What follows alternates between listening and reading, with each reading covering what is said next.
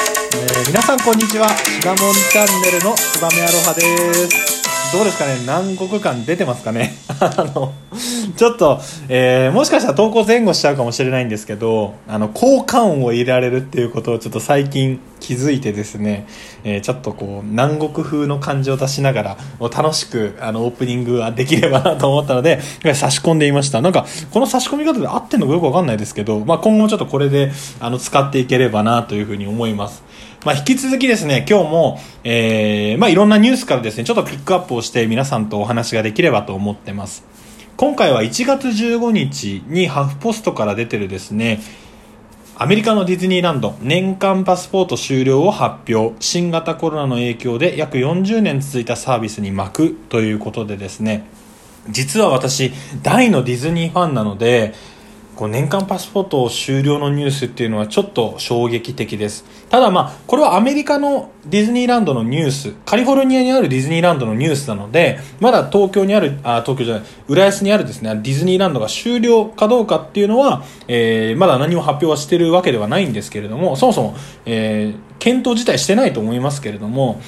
私もこうちっちゃい頃とか、まあ、学生時代今になってもですねディズニーランドっていうのは年間10回くらいは行ってるのかな。一番行ってた時は年間パスポート持って多分なんだろう50回以上は行ってたのかなっていうくらいのディズニーファンなので非常にえーちょっと衝撃的なニュースだったので今回取り上げさせていただきました。もしかしたらちょっと注目度は低いかもしれないんですけれども、まあ、もちろんですね原因としては、まあ、今回のこの新型コロナの影響で先行き不透明なので、まあ、現在の年間パスポートのプログラムを終了するということでですね、えーこの記事見てみるとですね現在アメリカのこのカリフォルニアのディズニーランドっていうのはワクチンの接種会場としても利用が始まったみたいなんですね。なのでちょっとやっぱりこのコロナの状況の中でですね、えー少しずつこうテーマパークの、えー使い方っていうのかな今休園で、まあ、本来の働きができないのでそういった会場になってしまってるっていう、まあ、悲しいニュースなんですけれども今回ですね、まあ、ディズニー好きの私がですね、皆様に、えーなんで日本にディズニーができたかというのを、まあ、このニュースの深掘りというよりかはですね、まあ、僕のディズニーが好きな気持ちをですね、皆さんに伝えることができればなというふうに思います。まあ、今ですね、東京ディズニーランド、えー駅名で言うと舞浜駅にありますけれども、えー、もともとはですね、えっと、舞浜駅か、えー富士山の山麓に建設するっていうような話もあったりはしたんですよ。まあ、というのもですね、このディズニーランドを運営している会社っていうのは、直接ディズニー、アメリカのウォルト・ディズニーが運営しているわけではなく、日本のオリエンタルランド、株式会社オリエンタルランドという会社が経営をしています。えーこのオリエンタルランドという会社はですね、東京と千葉にまたがって走っている京成電鉄がですね、商業施設を作ることを計画したことから設立した会社なので、まあ、ディズニーとは全く関係のない会社になってるんですね。で、今ですね、皆さんご存知かわからないですけれども、えーオリエンタルランドの社長、まあもともと川崎千春さんっていう方なんですけれども、えーバラ園を作ろうとしてたんですね。今ですね、京成バラ園っていうのが千葉にあるんですけれども、まあ後々その京成バラ園っていう事業につながったんですけれども、バラ園に飾るバラをですね、アメリカに買い付けをしに行きました。で、その時にですね、まあ、開業後間もないディズニーランドを、その川崎さんっていう、まあ、当時のオリエンタルランドの社長が訪れた時に、ディズニーってなんて素晴らしいんだっていうので感銘を受けたことで、えー帰国した後にですね、レジャー計画をディズニーランドを誘致して、ここを盛り上げようっていう計画に変えたことから、まあ、ディズニーが日本に来るきっかけになったんですね。で、まあ、そもそもですね、えーこのオリエンタルランドっていうのは、形成の一事業部でしかなかったんですね。なのでですね、この1960年、オリエンタルランドが設立された時は、おそらくバブル期でですね、いろんなところにレジャー施設が建ててる中で、まあ、京成も同じような形で自社が、え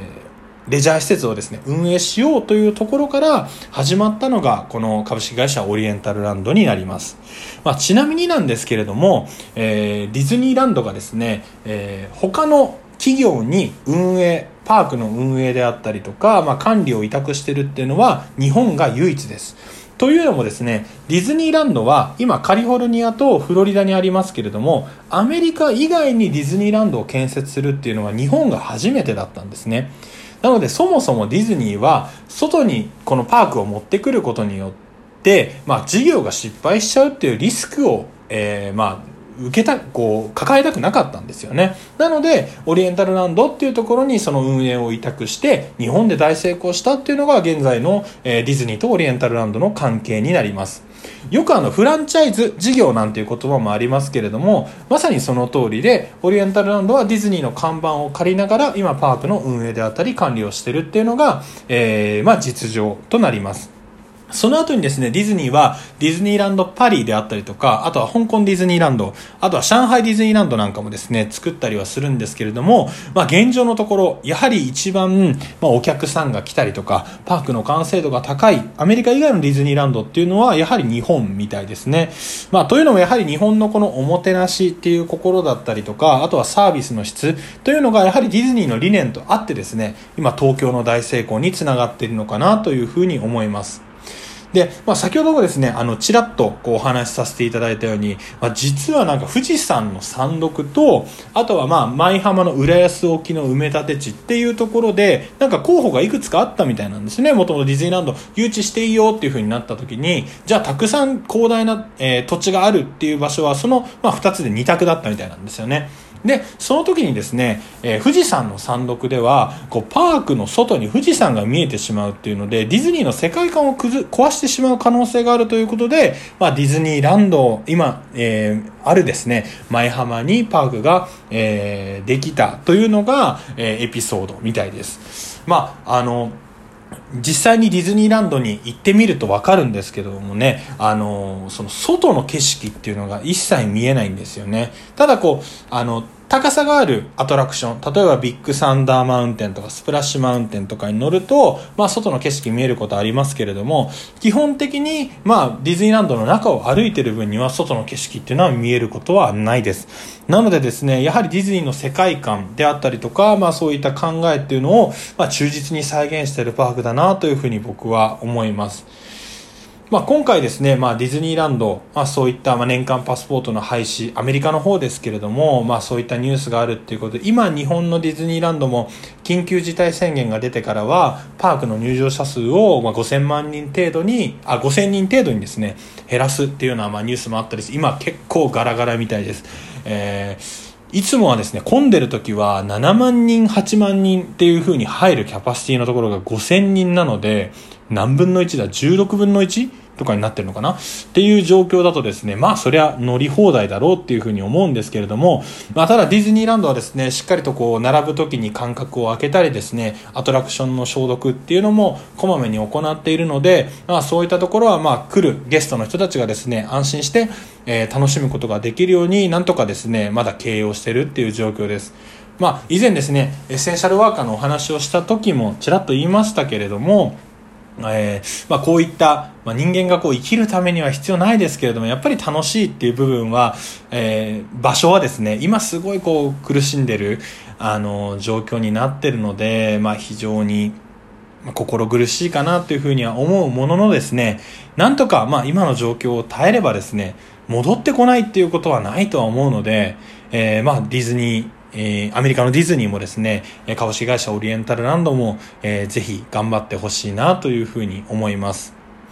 えー、ちなみにですね、皆さん、あの、ディズニーの開園日ってご存知ですかね？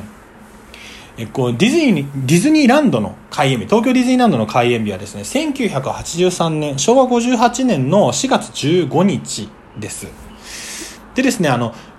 日本のディズニーランドの特徴としては、ディズニーランドに入った後にですね、ワールドバザールっていう、まあ、あの、近代的なアメリカの街並みを再現したところを通っていろんなパークに、あ、パークとかランド、えっ、ー、と、アドベンチャーランドとかトゥモローランドとか場所に行くかと思います。でですね、東京のワールドバザールにだけ上にですね、ガラス板がこうバーッとあるんですね。まあ、というのもですね、あの、日本は、えー、まあ、梅雨の時期であったり、雨が降りやすい気候帯にあるので、えー、そこの部分をガラスの板で覆うことで、雨が降ってもそこで傘をささずにですね、楽しむことができるというようなですね、えー、仕様になってるんですけれども、まあ、この4月15日もですね、雨が降ったそうで、まあ仕方なくワールドバザールの中、本当はシンデレラ城、お城の前でやるはずだったんですけれども、まあ仕方なくですね、ワールドバザールを、ワールドバザールを使って、えー、開園式をしたっていうのがございます。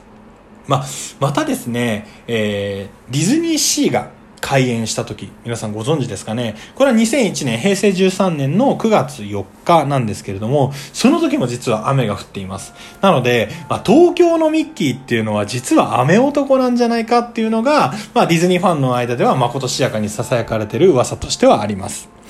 ではですね、あ、なんか外ではチャイムも鳴ってますけれども、まあ、この辺りにしてですね、えディズニーのお話が、えー、させていただければと思います。まあ、今後もですね、ディズニーに関してはまだ話し足りないことがたくさんあるので、ぜひ皆さんに届けたいと思ってます。お楽しみに。